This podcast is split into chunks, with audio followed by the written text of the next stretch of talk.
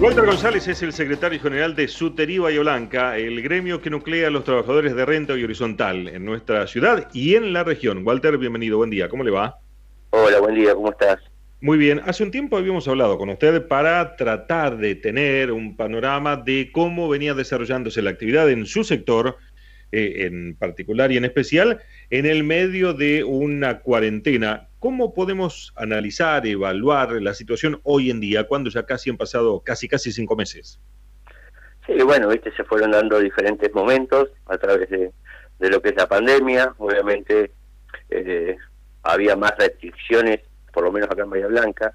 Eh, en un momento cuando inició que con nivel de contagios bajos, después como que se fueron dando aperturas en actividades y fue transcurriendo el tiempo y se empezó a abrir un poquito más las actividades y nosotros desde servicios esenciales ir incorporando un poco más de, horas, si bien hacíamos el trabajo lo hacíamos en un horario reducido para, para cuidar el, el tránsito, que haya menos tránsito en el edificio.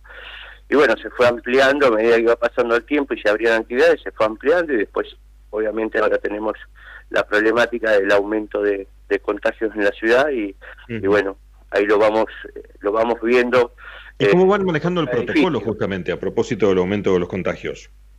No, el protocolo en realidad nosotros en los edificios eh, eh, estamos, en realidad hay que dar una felicitación a los trabajadores porque desde el primer momento se pusieron esta problemática al hombro y, y la verdad que es, es loable lo que están haciendo, enfrentando la, eh, el posible contagio, pero Bahía Blanca lo vienen llevando bien y cumpliendo con el protocolo, el tema del control de, de las personas dentro del edificio, utilizando los, elementos de seguridad que, corresponden, que al principio por una cuestión de escasez no se conseguían, pero el transcurrir del tiempo eso se fue normalizando, pero, pero bien, la verdad que, que muy bien de parte de los trabajadores.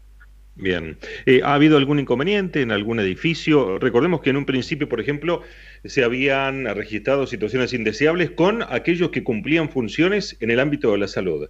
¿Ese tipo de situaciones se repitieron?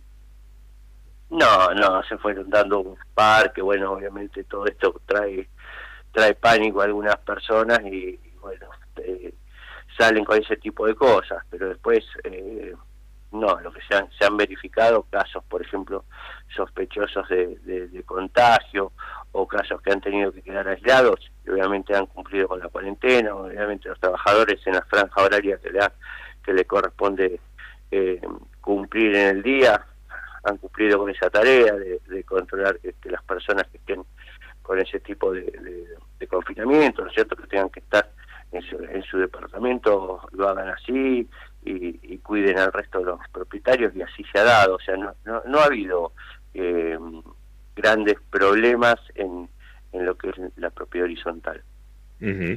¿Paritarias? Nosotros sí tenemos una preocupación muy grande que lo dijimos en una de las notas al principio, que esto va a ser un antes y un después con el tema de los edificios, esos que contratan empresas de limpieza que pareciera tan fácil y que hay en edificios viviendo 200, 300 personas sin el control de, tipo de persona.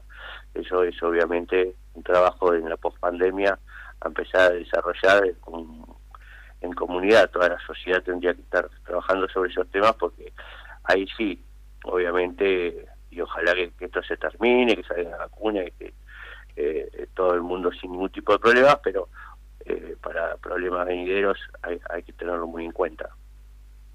Walter, le consulto por la situación de, mm, distritos de la región. Eh, por caso Montermoso, en algunos eh, edificios se había denunciado que había algún problema de, ratas.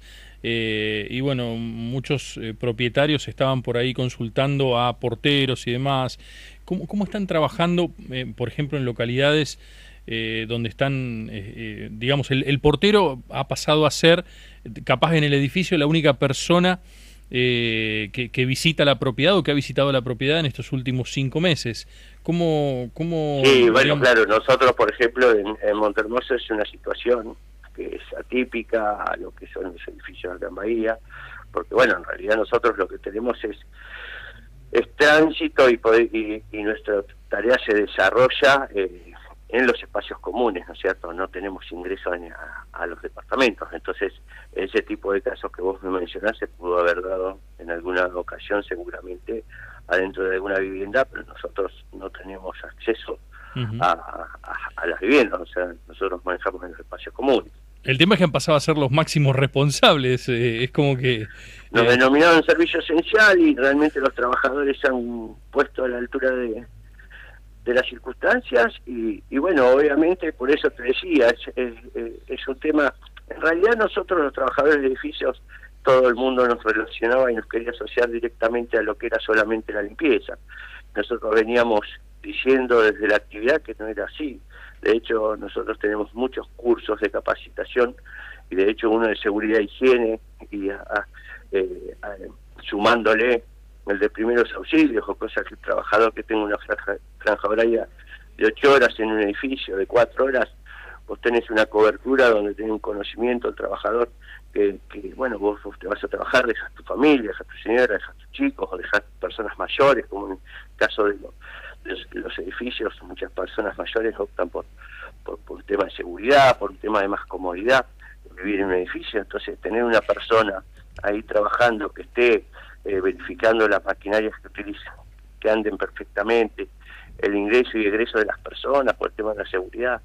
O sea, hay un montón de cosas en el cual no se prestaba atención, o sea, determinadas personas no prestaban atención, y hoy con esto, que lamentablemente tuvo que ocurrir esto, y, lo estamos lamentando, pero a través de esto eh, ha sido eh, bien, o sea, mejor valorada la, la, tarea del trabajador de edificio. Walter, ¿y cómo están en cuanto a la cuestión salarial?